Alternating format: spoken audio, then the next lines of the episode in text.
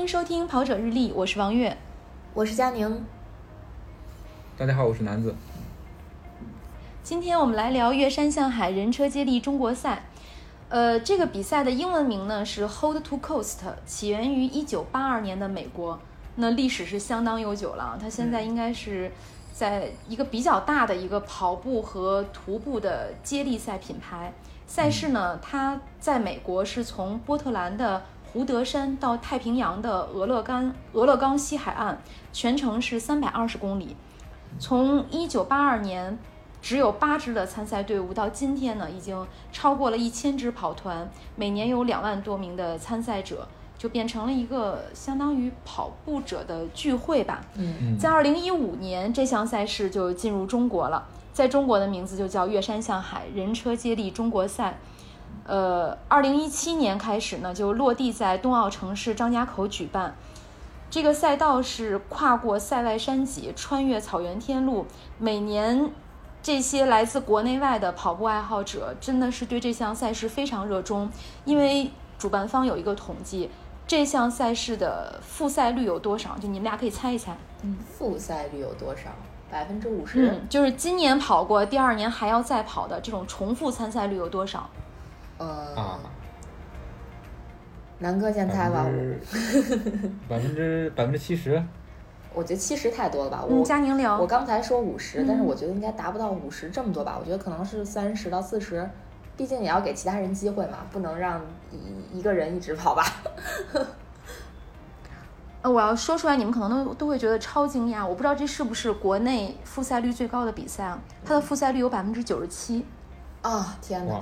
那如果这样，对，那如果这样的话，有一个有一个我可能有一个小问题，就是说，如果它的复赛率是百分之九十七的话，如果这个比赛的规模不是不断扩大的话，那就意味着很多跑者他不一定能够去参加这个比赛，即使他想参加，他都没有机会啊。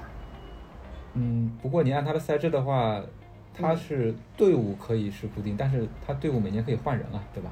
嗯，对，但是我我想知道会会有小的调整，但也有很多队伍真的是从一开始就一直到现在。对，那它的复赛率也要看它这个复赛率基于什么什么数据，是人还是队伍？就呃，我觉得可能会有这么一个不同吧。如果是人的话，它这个复赛率是挺高的，呃，但是还是像我刚才说的，要看规模。如果说它的规模一直在扩大，嗯，那还好，就至少有很多。一直仰慕这个比赛的人呢，他有机会去呃去体验这个比赛。如果他规模是就是他扩大的这个数不是特别大的话，其实我个人感觉可能不是一个特别好的事儿。那就意味着永远参加的都是这么一波人，那其他人都没有机会。这个比赛再好，它的影响力就可能比较有限吧。啊，当然这是我个人观点啊，因为我这个比赛我确实也只参加过一次，我没有什么太多的话语权。嗯，这个比赛确实是每年都在扩大规模，但是它扩大的这个速度赶不上跑者关注这个比赛的速度，所以它的赛事名额呢，去年、今年都采取了抽签的方式，除了直邀队伍，但是它的直邀队伍可能又过多，所以确实有很多的跑者想参加这个比赛。而没有办法参加，参赛名额就显得特别的宝贵。所以从去年开始，二零一九年的十二月份，赛事又在海南落地了一站。嗯，那这个赛道就贯穿了海南独特的热带雨林和少数民族聚集的山地，最终到达三亚海滩。但是可能很多人还是更愿意去跑张家口这一站，就海南这站没有张家口那么热。嗯，可能还是因为这是中国。就是举办这个 h o to Coast 的第一个落地的地方吧，大家可能对这个起源地还是会呃比较有兴趣，呃，不像是说可能可能有些人的想法是海南站它不像是一个特别正式的这个落地赛，而是为了满足一些需求而举办的这么一个比赛，就可能不会那么热吧。我我觉得会不会有这方面的原因？再一个就是。海南的其实它的级别是一样的，对对对，它只不过不是中国的第一站，它在组委会的认可度上它是一样的，对。但是确实它可能还存在，我觉得地理位置上的一个一个问题，就是海南毕竟不像，呃，我觉得张家口那么好去吧，它听起来可能会比较远，对吧？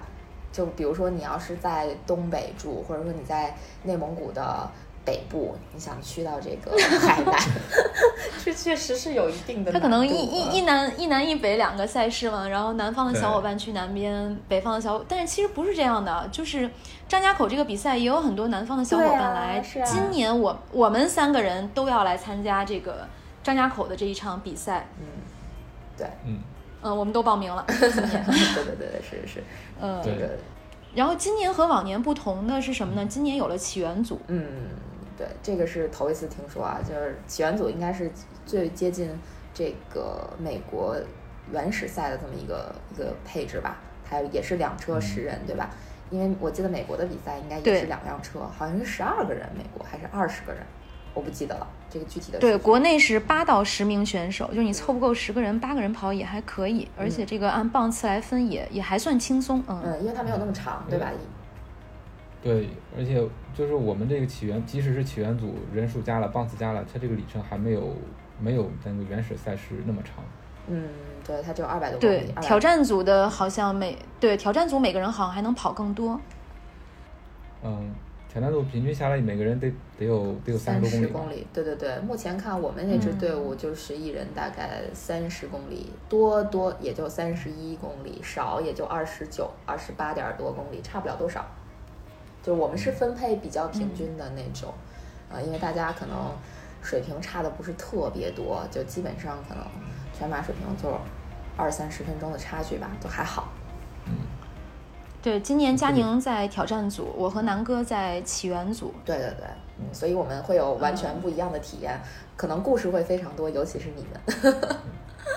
但是我们会在 CP 十五相遇，然后欢迎来我们的帐篷，大家一起弹吉他，然后吃东西。嗯，还还有吉他。这个比赛就对这个比赛就特别的好玩儿。首先，我第一年知道这个比赛的时候叫月山向海，我觉得这个名字实在是太酷了，我就想知道是嗯什么样一个比赛。然后它是人车接力，有人有车，然后团队作战，我就觉得这个赛制实在是太有意思了。但是第一年第一年完全是邀请的嘛，然后就是没有没有收到邀请，所以说就只能是眼馋看着别人去跑。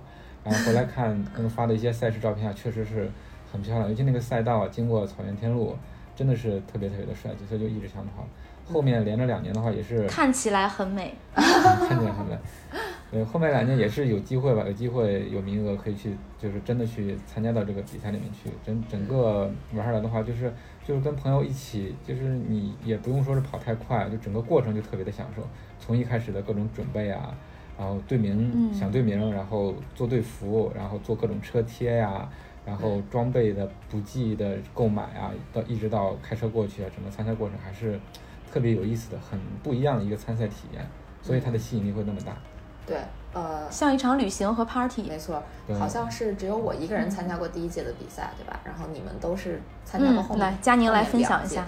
对，嗯第一届比赛，嗯，怎么说呢？我第一届比赛也是五人组嘛，我记得当时好像是一百七十多公里，然后一个人大概要跑四十公里，三十到四十公里。呃，因为当时我们那个组是四个男生和我。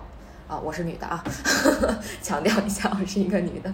然后就知道你是女的，虽然你是我男朋友，但是你是女生。对对对，然后当时我依然水平嗯很次，然后就差不多也就五五个多小时的全马水平吧。然后他们就让我跑的比较少，我可能就跑了呃三棒吧，合计也就是二十多公里。嗯然后其他能力强的，他们可能就跑四十多，基本上是这么一个配置。第一年的比赛，其实我觉得可能。相对后两年是属于那种可以改进的地方比较多的，但总体来讲是特别好玩儿的一个体验。从也是像刚才楠子说的，就是从准备啊，一直到参赛到比赛结束，整个的这个过程其实都是非常非常享受的。呃，就比如说呃起跑，我记得第一届比赛起跑好像是没有分棒，没有分这个时间时段的，就是所有所有队伍都是同一时间起跑。然后那会儿天还黑着呢，我们好像是早上六点多哦，对不起，应该是分了时间段，但是差的都不是特别远，呃，然后我们应该是凌晨就到了起点，大家就开始什么贴车贴啊，这个照相啊，然后准备啊，就特别有意思。然后在这个起点遇到了各种好玩的人，比如说有人在起点是穿着睡衣的呀，然后那个还有很多人在那儿就是各种拍摄啊，然后灯光秀啊，就特别有趣。嗯，然后这一路上也是，当时也是走草原天路嘛，有那种大爬坡，哎呦，呃，特别难看着，车开都费劲，就看人跑更费劲，但是特别有意思啊，那种就是有点风吹草低见牛羊那感觉，因为特别开阔嘛，就在算是在草原上。嗯，我印象特别深刻的一个点是，当时我们有有一段有一段这个赛段，它应该是从那种类似于盘山公路上这样一路这样跑下来，就有点像咱们去三峰的时候，如果走防火道从那个庙洼到建沟村的话，我们会经过一段那种盘山路嘛，你们应该记得吧？就咱们还会在那边拍过视频。对，有一个赛道，就是 HTC 当时有一个赛道就是那样子的。呃，我我们当时在那儿接我们的队员，然后就看到我们的那个队友和当时我记得好像是优级队的一个人，我不记得是谁了啊。然后他们两个人就从那个盘山路的顶端这样跑下来，两个人就是属于那种看起来像追逐的那种状态，然后一路下。哇，然后因为下坡姿势都很优美啊，大家下坡的跑姿都特别漂亮。哎呦，就当时是夕阳西下的时候，哎呦，特别好看，就是那个情形就让你感觉特别激动，然后还特别美。哎呀，那那那段是我印象特别深刻的地方。他们跑的那个配速，我觉得就肯定是三四分的样子，特别特别爽，特别羡慕。这是我印象最深刻的地方，可能。南哥呢？南哥参加了两届啊，去年和前年。嗯。有什么对这个比赛印象深刻的地方？呃，我印象深刻的就前年吧。前年印象最深刻的就是我们快，我记不得棒次，就是当时天快黑了，然后呃，突然间就是那边乌云压境，就是特别特别浓的乌云过来了，然后你就远远的看着那个那边是乌云，然后乌云就是一直连到地面上，那就很明显的看到那边已经开始下下雨了。然后狂风，对，狂风大大大作，就是我们这边还没有下雨，但是你能明显感觉到那边已经开始下雨了。然后你就远远的看到那些乌云，就特别的壮观。就这些景色的话，你在城市里面很很难去看到的，就是在那么广阔的一个天地间，你看到乌云把那边的那个天都给塞满了，然后下面下着大雨。嗯，当时的话，呃，还有一个插曲就是，当时因为呃有些有些赛段已经开始下雨了，就有些嗯。有些队伍他们已经有人上车了，因为组委会当时在领队群里说是，因为这个下雨了，大家可以到车里去避雨。但是当时也没有说是，呃，你这个比赛到底到底是取消不取消？因为看来那个雨实在是挺吓人的。好在的话，我不知道其他队的情况，我们反正是还是坚持跑了下来。就是虽然是有雨，但是还是顶着雨把它给跑完了。当时那个场景，那个经历还是挺让我印象深刻的那一年。就包括你们参加的这些届，就是天气是不是都是这种比较多变的？因为我记得我参加那第一届也是遇上了比较多变的天气，就是我们开车没有感觉下雨，但是我们跑某一棒的小伙伴就说他在路上遇到了暴雨，就很快，但是很快 就过去了，他就跑到跑回接力这可能就是草原天路的特点，嗯，对，它有时晴有时雨，对一个嗯不同的体验吧。对，尤其是天气。比较清朗的时候，你看那个云呀，就你因为能看到特别远嘛，所以就那种天高云淡的感觉还是挺棒的，挺开阔的。嗯，对，同样都是跑步，然后你把人就像刚才佳宁说的那个大下坡、夕阳西下那种场景，放在不同的场景下，那个感觉实在是真的不一样。啊，去年我印象特别深的就是它有一段赛段是，呃。会经过很多的风车，有风车阵。嗯嗯，我不知道就是草原天路那段。嗯，有有有有印象，每年都有吧？漂亮。嗯，对对对，那个风车，你这个远远处也有风车，近处也有风车，然后你就在那种风车的背景下，你去跑步或者拍照片，都是特别特别美的。然后我们当时是跟呃一个朋友，就他拍照就是在圈里也挺有名嘛，也是挺有名的一个摄影师，然后就是取了几个景，然后。拍个人的呀，或者说是拍我们整个团队的合影啊，都是特别特别的帅气。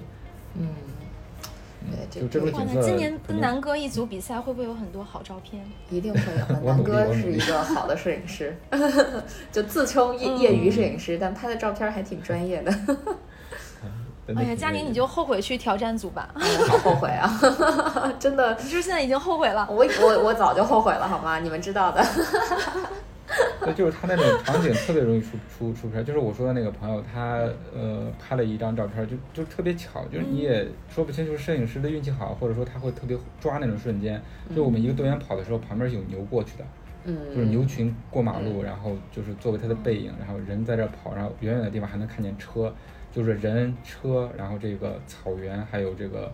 呃，牛羊就是对，哦放在一个场景下，你觉得，嗯，真的，你想想想起来都会起一身鸡皮疙瘩那种感觉。所以南哥，如果这次比赛看到我的话，请给我多拍几张，我就靠你了。如果碰不见，那就是我运气差，看不到你的命不好。哎，但是今年的规则和去年不一样，因为今年同时有两个组别，就是起源组和挑战组。那起源组和挑战组会在 CP 十五回合，因为不管哪个组，当你跑到 CP 十五的时候，会被强制休息到第二天早晨凌晨。应该是五点还是五点半这样的一个时间，所以从那天可能快的队伍会中午到达，慢的队伍晚上也能到达了，所以有一个很长的大家在一起。嗯我们队是把它定义为一个 party 时间。刚才佳宁说还有人弹吉他，对我们队有一个北大的小帅哥，然后他要带吉他。哇，好棒啊！我们、嗯我们预测了一下我们的完赛时间啊，这个待会儿可以说我们要推荐的一个小东西了。呃，嗯对，嗯是吧？然后先先嗯先在此埋下伏笔，按下不表，一会儿再说。就是我们预测我们的嗯完赛时间大概是，就我们挑战组应该想大概十二个小时左右。所以我不知道在 CP 十五是什么时间会遇到大家，遇到挑战，遇到这个起源组的你们。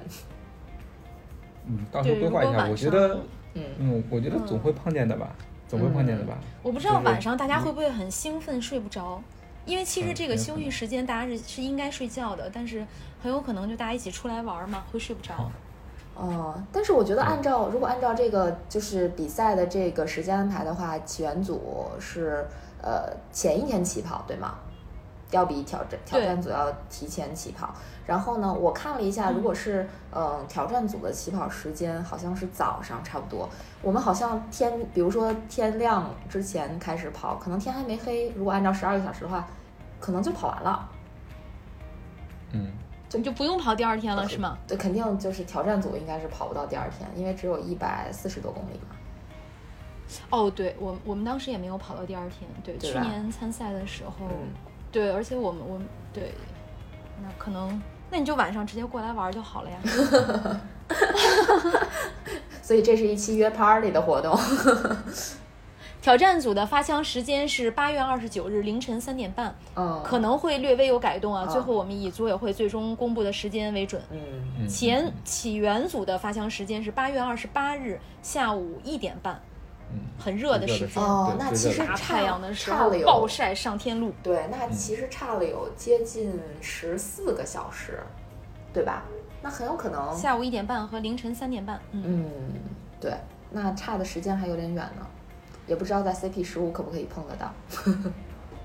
嗯，到时候就在咱们路上联系吧，这也是这个比赛好玩的地方。就比如说你不同的朋友在不同的队，对吧？就想对，碰见，然后在在路上约着，嗯，有时候挺惊喜的。然后突然就在前面碰见一个就是好久不见的一个人，特别的惊喜。对，没错，没错，是这样的。。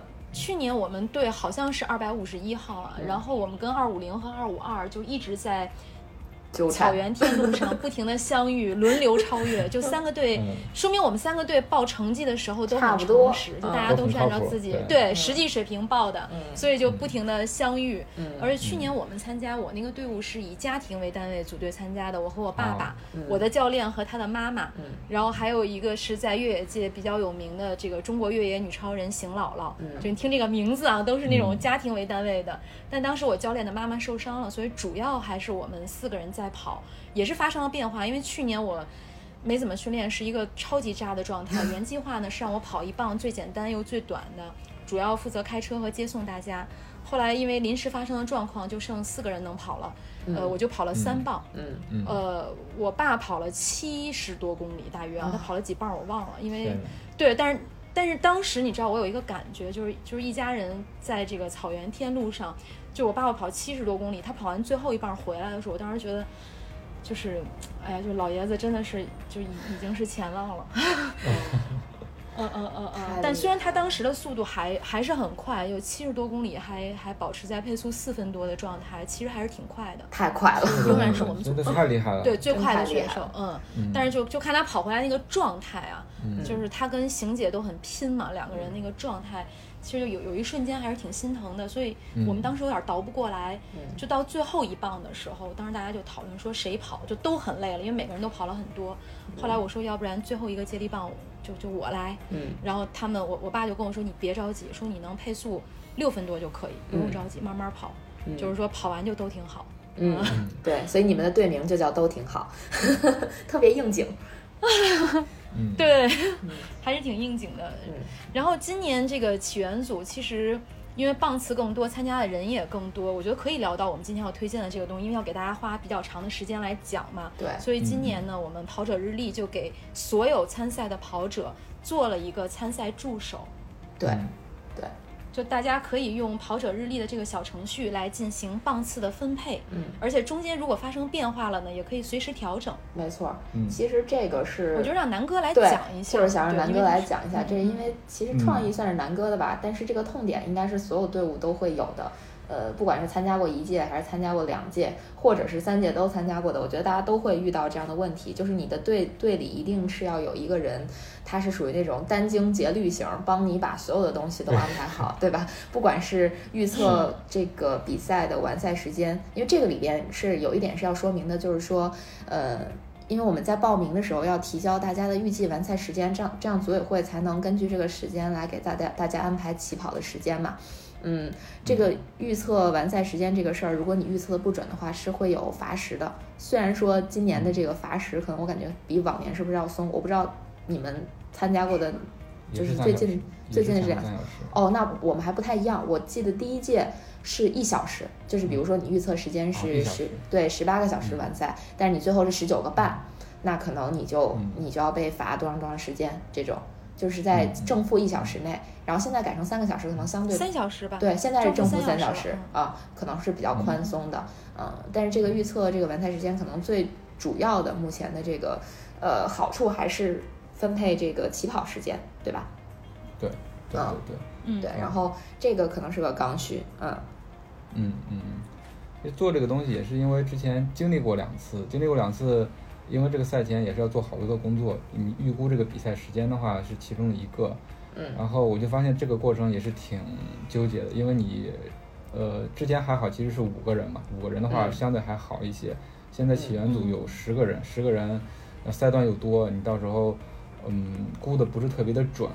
嗯嗯，因为我们一开始一开始估的话，就是比如大家报一个平均的时间，然后按照你这个分配可能分配的这个，也不是按赛段来分，就是按照总体的嗯这个距离来来来来算，对吧？对就是这么多人有一个平均的配速，然后拿这个时间一除，就是大概的时间。嗯，就是其实我觉得误差还是挺大的，就是你没法去精确的去估算。对，到时候的话可能真会对，咱们对用这个小程序和最初的估算时间，南哥是差了得有一个多小时，将近两个小时，是不是？对对，是的，是的，就是怎么能更更更精确的来做呢？而且把这个事情做得更加有趣味性，不是说就一个人然后来回来回来回来去的问，来回来去的算，嗯啊、就是对就是减轻有这么一个，对，减轻这个带头人的负负担担，没错对，，是，然后就想 想着做了一个这么这么一个工具，因为现在的话也有不少队伍在用了。我觉得如果大家用这个的话，会有几个好处吧。就第一个是大家都能参与进来，就是大家你组队的话是一个过程，然后你可以去根据你的队长分配的这个棒子，或者你自己按照自己的特点，因为我们那个上面会显示每一个赛段的特点，你可以根据赛段特点结合自己的特点来去认领。然后这个认领的话，也不是说你一个完我一个就是大而化之的一个配速来估算的，而是你会根据你当时的状态或者说这个赛段的难度来调整这个配速。这样的话就会相对精确一些。就比如说我这一个赛段七点五公里，然后它上升多少，下降多少，我当时可能是已经跑到第三棒了，那么我这个配速可能就会稍微的降一降，对吧对？这样的话你的时间就尽量的去准，但是到时的情况谁也说不准是什么，我们只能是说是尽量的去往这边去靠，就可以按照棒次精确的去调整你的配速，来给你一个相对精确的一个时间。这样的话就，他当你这个所有的人棒次都已经分配完了之后，你这个队伍的整体的时间也就自动给你算出来了。对，嗯就是对。嗯，首先一个互动性会好一些吧，另外一个就是可以让大家有一个更为准确的一个估算，嗯，嗯。也是我我我我自己想出来的，我有这么一个需求吧，然后嗯。呃，他大概用了几天的时间把它大概写了一下，然后也交给大家去用，然后发现好像反响也蛮好的，大家还都蛮喜欢用这个工具的，而且现嗯。在我看后台数据的话，已经有近百个队伍呃已经入驻进来了，呃嗯。也是希望能真的是帮助到大家，减轻一下大家的这个准备的一个一个一个负担，提高一个效率，嗯对对对对。节省一些时间成本。嗯嗯，对，所以南哥前两年你是不是这个队伍里最操心的那个人？也不算是吧，也不算是吧，嗯就是你即使说是不操心，但是这个环这个环节你也会经历啊。比如说你要报自己的配速啊，对吧？你报了之后，你心里还在打鼓呢，到底准还是不准？嗯，对，嗯对然后我们因为们去年嗯，我我们我我是前年那个的话，我们就是就是估的不准，嗯然后因为我们是跑快了。然后我记得当时是得等了大概二十分钟吧，然后才往终点去跑。就怕罚哦，时。就当时你要超了三个小时以上是吗？就比呃预估的速度快了三小时以上。我我我前前年的话是两个小时还是三个小时，我不记得，反正是我们是比那个预估的那个误差还要快，对，所以我们在那等了、哦等了嗯得有二十分钟还是三十分钟吧，嗯，对，所以你看实际跑跟你估差别还真的有可能差那么多，对对对。嗯，是，其实总体来讲，应该是距离越短误差越小，距离越长误差越大吧。因为那个你对对配速的那个预估，那个距离长的话，可能误差就会大很多。其实相当于写了这个程序之后，呃，辛苦南哥一个人造福这个参赛队无数只嘛。哎，写佳宁说的这个挺好的啊。对，写的过程也挺享但其实佳宁也很，对对，佳宁也很辛苦，一直在给这个小程序在写解读，就是为了能够让参赛队伍能够看懂我们这个小程序，能够用好这个小程序。对，其实其实怎么说呢？咱们在做这个小程序的过程中，因为咱们都是小程序的测试员嘛，然后也是嗯也是用户，呃，所以其实我们一直在想怎么给大家更方便的去解决这个痛点，然后就是能让大家很傻瓜的使用这个程序。呃，到最后，我个人的感觉是，这个程序其实只要你进进入到里边去之后，呃。其实不太用特别多的解读，你只要去按照每一个按钮的这个功能去填，就很方便了。因为咱们也经历了这个、这个过程中嘛，就在做的这个过程中，其实对，不断的修改。不断的我们我们修改在把这个小嗯程序推出去之前，我们都经过了反复的测试，对并且也邀请了一些关系比较好的队伍，大家进行内测。对呃，然后南哥一直在修改，我和佳宁这边也一直在提意见。是，所以就是。我们有一个很优秀的程序员，给大家做了一个很优秀的小程序，对对。希望在这个比赛中能够给大家提供方便。因为今年我的去年是我的教练一直在制定这个参赛的方案，他做了非常复杂的 Excel 表格格，这个表格也嗯，对，也被很多队伍借走，因为他当时有嗯这个棒次分配，有司机安排、接人安排、赛段特点。然后今年我们把这个 Excel 表格全都融到了这个小程序中，搬到了线上。而且今年因为我的，嗯对，因为我的那个教练他变成了这个双胞胎奶爸，他没有办法出来参加比赛，然后我就开始分配棒次，所以一开始其实这种特别操心的数据化的事儿我是不太擅长做的，嗯但是还好我跟南哥在一个组，而且南哥又做了这个小程序，所以我就觉得好了很多。嗯，对，其实大家集体智慧的结晶吧，因为之前的话也会用到 Excel，然后嗯也会有一些其他的小工具，对嗯，这这也是站在前人经验的基础上来做的这么一对。对对个东西。是，其实我就想说，就在这里，我真的想说，感谢大家都没有放弃，因为在我们做开始的这个就开始阶段吧，收到了一些很负面的这种这种评价也好，或者说这个建议也好，呃，我们还是坚持的把这个事儿完成了，而且我我自己看来，我觉得其实我们这个事儿不敢说做的特别漂亮吧，但至少我觉得是让我们觉得嗯挺开心，然后挺满意的一个、一个事儿，嗯。我不知道都用心了。对对对，我嗯不知道你们是不是也有这样的感觉，因为我可能是收到负面评价比较多的那种，然后我也有跟你们分享，嗯就是这个这个这个中间的问题，但是咱们也一直在把这个功能啊等等在修正啊，然后做的更让大家舒服啊，我觉得还是挺好的。然后也希望大家对，就就是还好没放弃，对对，真的还好还一直在相互鼓励做这件事情。对对对，我们虽然有过负面评价，但是我们一直就是还是在坚持，我觉得特别好。嗯，怎么说呢？就是一个东西没法做到所有人都满意，对吧？有些人可能他的角度不一样，或者他做事的习惯跟咱们是不一样。我其实从我一个程序员的角度来说，我就想能够提供一个就是比较通用的工具来，嗯，就是减少大家反复或者说是重复的一个工作。对所以你看我做东西的思路的话，其实大概都是这个样子。那可能其他人就是嗯不太认同这个思路，那我就。对吧？那那他有意见，其实也是很正常的。你一个东西没法让所有人都满意。所有人都满意，对，没有没有办法得到所有人的认可。我觉得只要有一个人觉得我们这个东西还不错，我们就算成功了，是吧？对对对，还是挺值得的。你看，咱们组组委会也在官方推荐了咱们这个小程序，对吧？对对对，所以还是感谢组委会 对我们的认可感。谢组委会。嗯，其实就跟我们三个人录这个节目似的，这个节目可能也没有办法让所有的跑者和听众满意，但是我们能够陪伴着大家一些时光。其实今年在这样一个特殊的情况下，也都是挺感激的，就大家彼此陪伴的这一段时光。嗯，对，愿意听我们在这儿一直叨叨，说一些有的没的，有用的没用的，对，其实还是挺挺好的。好，那我们今天的这个推荐时间是往前挪了，我们把这个话题聊回到比赛来。嗯。这个比赛呢，就大家有一种说法，有的人说这个比赛每年跑完之后，这个队伍的队员要不然就变成生死之交，要不然就老死不相往来。嗯，而且确实是这样的，在去年的分享会上，上台分享的那个男同志，他一上来就说：“他说我是参加了第一届的比赛，然后我们还去了美国，但是我跟我的队员、我的队友都已经掰掉了。他他为什么掰掉呢？是在国内就掰掉了，还是去了美国之后我觉得？应该是去美国掰了吧。据说美国的那个比对，去美赛，在美国掰的。对，据说美国那个哦比赛特别容易掰，因为他那个赛制可能更复杂，而且人也更多，需要调配的东西更多。据说好像是好多路段是没有那个手机信号的，所以就比如说会出现失联的这种情况。据说是这样，所以一旦某一个环节，就是像今年的起源组会比啊挑战组更容易掰，所以南哥对咱俩要小心。对，你们要小心哦，不然要小心啊！就因为我觉得我俩我俩肯定不会掰。对对，比赛结束之后肯定还会再来做一期相关的这个节目嘛，所以到时候就看你们是一个到底掰没掰？对你是不们是一个面和心不合？对是欢乐的故事还是一个悲伤的故事，就用用比赛来定一下基调了。嗯，看我们的、呃看我们的节目还有没有？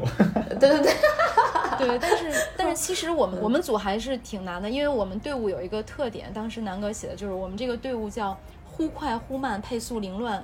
我们可能从嗯全马二幺级的选手到这个全马四级级的选手都有，真的是配速很凌乱的一个队伍。嗯所以在这个分配棒次的时候，就我也是很纠结，因为你们知道嗯我是比赛型选手，那我就希望我这个队伍就是快快快。嗯但是这样的话，可能有的队员就会被分配到比较少的棒次。嗯，但是可能既然去了，大家都难免会想要多嗯跑一两棒。对呃就就还是一个挺纠结的队伍。但是我们队我们队的名称叫“月亮说的对”，是队伍的嗯队，但我们队伍的口号呢叫“月亮说的对”，是对错的对。就是这块儿稍微强势了一点，嗯对，就是可能得有一个人做主，嗯关键时刻就对，其实可能是我在得罪人。我想说的是，就是我觉得咱们相当于代表了两个，就咱们这两个队代表了两个完全不同的参赛理念吧。就是月姐的这个队，月亮说的对呢，可能是想，嗯。更多的是着眼于成绩嘛，就我希望跑得更快，然后这个更成绩更亮眼。但是对于我们那个队来说，我们可能还是一种玩儿的心态，就是大家把它当成一个聚会，然后每个人都跑得差不多。呃，确实我们这个队，你看一共一百四十七公里的挑战组，我们可能人均就是三十公里上下，没有谁多跑，也没有谁少跑，而且大家水平可能相差的不是特别大。呃，就是想把它当成一起玩儿的这么一个机会。啊、然后也不、嗯可能也不太会去在我们乎成绩。对争成绩也，嗯，就争成绩可能也不太可能，因为这个队伍我们知道每年跑在前几名的那些队伍，他可能会全员男生或者只有一只有一个女生还是很快的。嗯你像去年的冠军队伍，那女生成绩都是二二二级的成绩，嗯，就是我们其实拿名次也不太可能，但是就是还是想尽量好参赛者的这种更高、嗯更快、对，就这更强种心。态，就是对你像去年我们那种配置，我们还是就是拿不了名次，但是总是希望能快一点是更好的。就是参赛的时候，你你总总不会追求慢吧？嗯嗯，是对这个就是这个总体来讲是它对，毕竟是一个赛事嘛，对吧？赛事的话，嗯你就跟平常的马拉松路跑赛事其实是一样的。有些人他是追求赛事，有些人他就是追求这个体验。嗯，这个很简对单。嗯，我们可能奔着体验去的吧。虽然我们我们这个队伍有一个特别大的特点，就我们这个挑战组的队伍一个特点是，呃，大家都是体大毕业的。然后 按理来说，我们应该是追求更高、更快、更强，追求卓越对呀、但是没想到我们会会是一个佛系的队，还还是反差挺大的，反差萌啊！嗯，但应该会很好玩儿，对。对，嗯很好玩儿。其实就就像我就我我爸爸去年的那句话，我印象很深刻。他就是说，其实你跑完了，大家都没有受伤，就都挺好。嗯，嗯，又押又押题了，又是你们的那个队对名。对，但是今年改名了。其实我们真的不是一个，就刚才佳宁说，我们是一个追求速度的队。然后那天我和我们队里的朋友一起探讨，我们其实是一个有传承的队伍。我们队员最小的年龄可能是九八年的，然后年龄最大的可能是我父亲，今年已经六十四周岁。哦等于我们从从九零后到对年龄到五零后，嗯，对，九零后到五零后贯穿的，嗯五六七八九我们全都有。呃，给你们然后这个配速呢，也是从两分多到六分多全都有，天哪，就配速也很全面。对，他可能就真的是，而且有有专业运动员退役的，然后也有像我这样的跑渣，然后有精英跑者，对，就是就是什么样的人都有，可能是一个传承的队伍，嗯混搭的队伍，大杂烩的队伍。就是把代表了这个跑步圈的各类的跑者。对我我就觉得这个全面的，嗯，对啊，特别好。可能每个队他的嗯人员组成啊、年龄啊都不一样，但是每个队都有自己的，都都都有自己的故事吧。就是你很少有一个场景嗯能让这么些人就是组成一个队，然后去跑一个赛道。就是月姐说跑完之后可能成了生死之交，或者说是老死老死不相往来那种。对，这中间可能会发生很多很多的故事啊，对吧？你不同的人，你可能以前也没见过，然后就这么几天集中的在一起，团队协作，那可能会发生各种各样的事情。我觉得对于每个人都是一个考验，特别好。对，是此刻我还想再 Q 一下我们的小程序。就其实我们的那个功能 也是给大家一个队伍展示自己的机会嘛，因为可以上传自己的海报啊，对吧？然后还可以邀请朋友来给你的队伍点赞啊。我觉得这个这个是特别好的助威一个加油，对一个嗯外宣的这么一个一个一个功能，能够呃给给大家一个展示自己的机会吧。我不知道你们同，不同意因为这个？比赛也 也、嗯对这个比赛很有特点啊，因为真的是我我很少看到有有这样一个比赛，就每个队伍会为自己制作参赛海报。我有的时候都会想，这个参赛的队伍是多么的全能，每个队伍都配有一个美编嘛，所以我们就嗯在这个小程序上设置了海报，包括今年组委会也设置了海报大赛。嗯，就这个队伍好像这个互动性更强，然后每个队伍就因为它可能是一个集体赛事，比如我去跑一个马拉松，我可能不会做一个海报说我要去跑什么什么马拉松了，这个事儿有点逗，但是大家一起参加比赛，很多队伍都喜欢制作自己的海报，然后也可以让你的亲朋好友。然后过来给你助威加油，这也是我们后来在开发小程序中设计到的一个彩蛋。嗯，没错，我觉得这个其实挺好的，就是首先能告诉大家你在参加这个比赛，然后再一个就是能够让大家给你加油，有一个互动的这么一个过程。海报海报这儿也特别有意思。我听说第一年，嗯，就是很少有队伍会去做海报吧，就是，呃，第一年是邀请，然后大家什么也没也没有经验，就就直接参加比赛就好了。然后好像是从第二年开始，就是有各种各样的海报了，自己做的，然后这种各种各呃车贴啊什么的。然后第二年我也参加了，就是没有没有去怎么特意的设计。然后第三年就去年，嗯我们是自己真的是，呃，就是我们那朋友他本身也是设计师嘛，嗯呃，根据我们的队名，然后设计了海报，然后特别的有意思。我们那个队名叫做“都是坏蛋”，都是坏蛋，对，都是坏蛋，就是因为是我们那个好朋友他的公司赞助的我们，然后他的那个网络 ID 叫都是都是坏蛋，就我们直接把他的名字拿过来当成那个队伍的名儿，然后也弄成了海报，然后做成一个巨大个儿的海报贴在车身上。然后从我们出北京，然后就一路圈粉，你知道吗？好多人看见我们这个 都在那拍照，什么哎都是坏蛋，一车坏蛋，都是坏蛋。一群坏蛋南，哥这太不符合你的人设了，就是对好男人啊很，正面的，对啊，然后我们还做了一些就是 KT 板，可以拿在手上，特别轻，然后可以拍照的那种。然后然也也有其他队伍的朋友拿过来，拿着我们的 K KT 板来拍照片，特别好。嗯，哎，其实这个这个去年这些事儿都是嗯都是李教练干的，这是一个集合，南哥得靠咱俩了。对，这是一个集合集体智慧的比赛，就是要发挥每个人最大的这个呃功能，然后去为这个队伍去做各种贡献。呃，海报啊什么的，就需要有有人能懂美编的这些这些功能，然后还可能还需要有人去安排，就像刚才说的安排棒次啊，就要有人有统筹的功能啊，然后真的是要挖挖掘每个人最大的潜力，在这个比赛里边。对。然后说到这一点呢，其实在这个比赛中也有一些选手会。吐槽这个比赛，那我们在这儿呢也给组委会提一点意见。嗯，呃，对，而且这个这个比赛可能每年是这个投诉最多的比赛，是吗？真的是很少见 有这么多大众选手去投诉这个比赛，就是大家会相互投诉。嗯，比如他的车占道了，嗯呃，就是这个，因为比赛规则相对复杂，所以我们可以经常在群里看到大家相互投诉。哦，是这样。其实我本来还真蛮多的是吗？这个还。对，就是就是这个互相投诉，这个好像还真蛮多的。嗯，就比如说，可能也不是特意的，就是说，嗯，因为他组委会有一个规定，就是人和车不能并排吧？我记得好像是。嗯，对，是是这么有有有这么一个规定。但是有些你比如说在前后没有车的情况下，我们想给自己队员拍拍照片，那可能会有那么一小段时间是并排一下下的，然后就有可能远远的被别的车看到了，然后就吐槽一下。嗯，就是就是也拍照发群里跟组委会说，所以我们也不是给组委会提意见，就是这块聊一下。第一个是这个比赛，其实大家都是奔着欢乐去的，所以可能多一点包容。第二个呢是这个拍照的车呢，也确实是不要占比赛的这个道，就尽量拍照的时候不要影响别人，拍一下赶紧走。对对对，因为去年有有一些这个明星的参赛队伍啊，他们真的是在马路中间。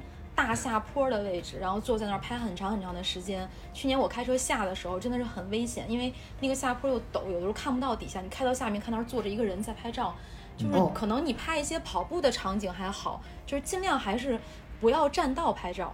嗯，没错，是确实有点儿。对，就哪怕你是特邀过来的队伍，就哪怕你是明星，我们还是觉得就是要遵守比赛的规则。嗯，对这块儿其实我规则保。对，嗯，你接着说。嗯，其实我说这块儿我不是想吐槽，我是想说一个网络上的传言，就是，呃，有人传传说说这个 Who to Coast 北，就是这个中国站的比赛，尤其是张家口这站，就特别像网红的 party，因为很多，就就像我最初说的，有可能有很多这个，呃，没有什么关系，或者说没有什么特邀。被特邀的这些跑者，他想想参加这个比赛，参加不了，因为名额特别宝贵嘛。所以这个比赛看起来可能就是很多有，呃，比较有背景、有后台吧，就是 比较出名的很多 KOL，对 KOL 才才能参加这个比赛。对，就是这这可能是我听但是因为你本身已经是 KOL 了，那你参加这个比赛可能就要更加注重自己的形象，遵守比赛的规则。嗯嗯，对。对。然后还有就是去年我们确实在比赛过程中啊，就是，呃，我爸爸在同一个棒次超过了同一位女选手两次。你你们能知道这意味着什么吗？同一个棒次场，明白，明白，明白。在同一棒次超过了同一个女选手两次，明白，明白。他中间坐车了，嗯嗯。对，而且我们亲眼看到她从车上下来，但是我没有投诉啊，因为当时比赛的时候就也很辛苦。但是我觉得这个比赛既然大家是。为了就是能大家一起玩，而且名次也没那么重要，所以可能如果你坐车或者采取一些作弊手段，那就没有必要来参加这个比赛了呀。嗯，对，如果这种情况，如果是我的话，我觉得还是应该去举报他。就是这个，我我我个人觉得是原则性的问题，你已经违反了这个比赛最硬性的规定和规则，你这样做的话，你就是嗯，不仅是伤对自己自己本身的这个人品有伤害，再一个对比赛的规则也是一种伤害。我觉得。如果是我，我可能会投诉他。我觉得这是如果今年遇到，我们就拍照投诉。对，这是我觉得这是底线问题，就是我我个人觉得啊，这是底线问题。嗯，所以这个比赛主要主要还是靠大家自觉吧。它跨度那么长，然后组委会不可能说是每一米我都兼顾到，或者说是监察到，所以大部分时间还是要靠大家自觉。嗯，遵守遵守这个比赛的规则。另外一个是，呃。在在这个保证自己安全的同时，也要保证别人的安全。嗯，没错，嗯，安全是最重要的，不管是参加什么比赛，呃，不管有没有车，我觉得还是要首先保证安全。然后这个比赛呢，有几个赛段挺有意思的，跑者给他们命名。去年特别有幸，这几个赛段我都跑到了。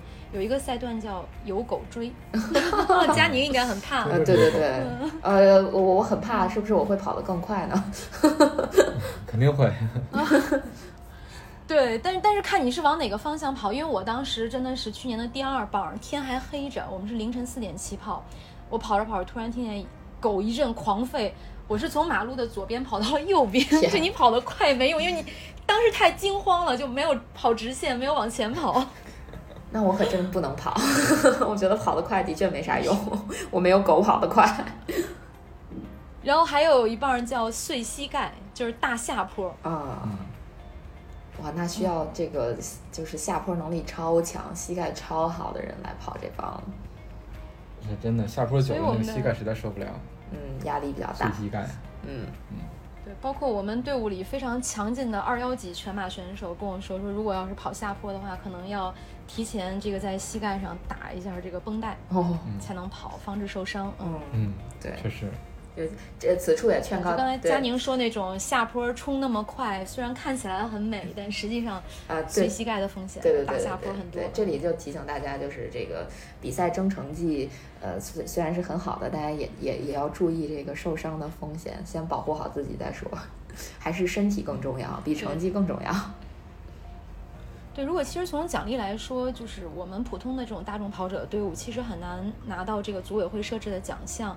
那其实不如就享受这个比赛。刚才佳宁说这个比赛很像一个 party，其实也真的是啊，因为他在终点，我记得有很多美食，然后有音乐，其实大家在一起就是吃点东西、喝点东西、聊聊天儿，真的是一个聚会，跑者的聚会。对。而且去年我们感觉在起点的时候，特别像那种大型网友见面会。嗯。那说明你的这个人脉非常的广啊！就是我们在起点拍照的时候，就是有有人突然过来说：“哎，那个我是谁谁谁。”哦哦，对对，我就就真的是这种感觉。你看月姐都是被认的，你知道吗？对，因为月姐脸盲。你是不是那谁谁谁？你是不是那谁谁谁？啊，不是不是，因为去年我们去年我们有一个跟拍团队，就是柯影像，但柯影像今年变成了组委会的官方团队，不再只跟拍我们一个队伍了，所以大家还其实挺有福气的。去年是柯影像跟我们在一起，也是他的那个老板车老板一直在被他的粉丝认出来，就是没办法，女粉丝太多了。嗯，对。说明长得帅，嗯，可能可能是有个人魅力吧，因为他可能喜欢他的除了女粉丝，他们说这个男人在遇见车可之前都会以为自己喜欢的是女人。哇，又是一个挺烧脑的说法哈。从来都没有见过，是时候见证一下了，对。对，我要认识一下车老师。嗯，对，就作为组委会的官方摄影团队，大家可以去。这个争取去跑到科影像的车前留下几个镜头，嗯，非常有力量的一个摄影团队。嗯，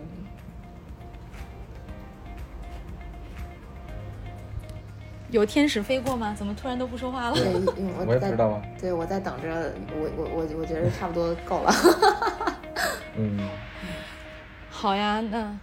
那我们今天的节目就到这里了，感谢大家的收听。如果你觉得有料有趣，赶快订阅我们的节目，同时推荐搜索关注“跑者日历”微信公众号、服务号以及小程序，更多精彩内容等你发现。